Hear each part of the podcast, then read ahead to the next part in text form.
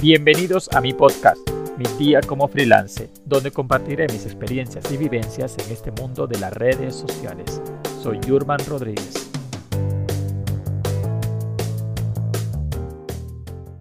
Tu portafolio es la ventana hacia el tipo de proyecto que quieres hacer o vender a futuro. Si no quieres seguir un tipo de proyecto vendiendo un producto específico, no lo muestres. Tu portafolio es mucho más que tus trabajos anteriores representa lo que quieres hacer o vender a tus próximos clientes.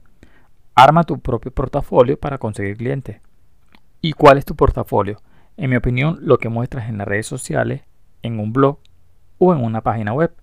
En las redes sociales hay muchas maneras de hacerlo y muchos blogs te lo pueden decir y no gastaría mucho tiempo aquí diciéndote, le puedes consultar, Google es magnífico en eso y podrías conseguir mucha más información.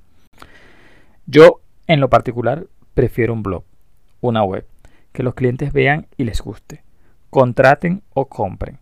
Y usar las redes sociales más bien como un medio de publicidad. En estos tiempos que las redes sociales han fallado muy frecuentemente, no podemos depender de ellas. Por eso le digo a mis clientes que tengan sus propias páginas web. En una web pueden que consulten y no compren, pero es una forma de capturar datos para volver a contactar a los clientes y ofrecer algo que ellos busquen o necesiten. Recuerden que a la hora de hacer una venta tenemos que buscar la necesidad del cliente. Por eso te dejo lo que para mí son las cinco cosas que debes tener en tu portafolio. 1. Hablar de tus objetivos en cada proyecto que hiciste. 2. Explicar el proceso que llevó a ese resultado. 3. Demostrar el valor de tu trabajo. Cuarto, incluir testimonios de tus clientes. Eso es muy importante. Y quinto, incluir tus canales de contacto. Así que cuéntame, ¿Tú cómo llevas o muestras tus portafolios? Y hasta aquí nuestro episodio. Si te gustó, no olvides suscribirte y dejarme tu comentario.